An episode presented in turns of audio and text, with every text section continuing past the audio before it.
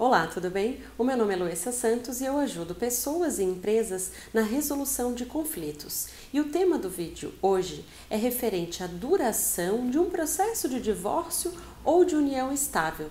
Fique atento aqui nesse vídeo que eu vou falar sobre esse assunto.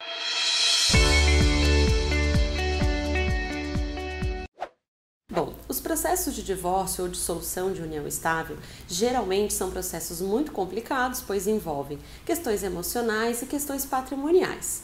E tudo vai depender da escolha do casal. Bom, primeiro, se esse processo for um processo extrajudicial e puder ser realizado em cartório, já tem um vídeo aqui no nosso canal que eu explico a diferença entre os processos de divórcio judiciais ou extrajudiciais. Esse processo será rápido, pode ser feito em até uma semana. Agora, se não for possível ser feito um divórcio de comum acordo e extrajudicial, esse processo pode levar até 10 anos. Já trabalhei com processos que duraram esse tempo.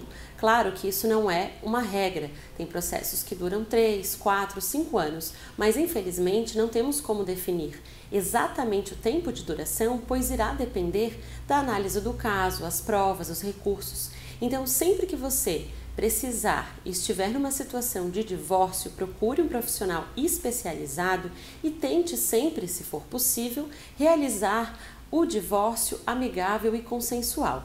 Quer saber mais sobre esse assunto? Deixe seu recado aqui e não esqueça de nos acompanhar nas nossas redes sociais. Até mais!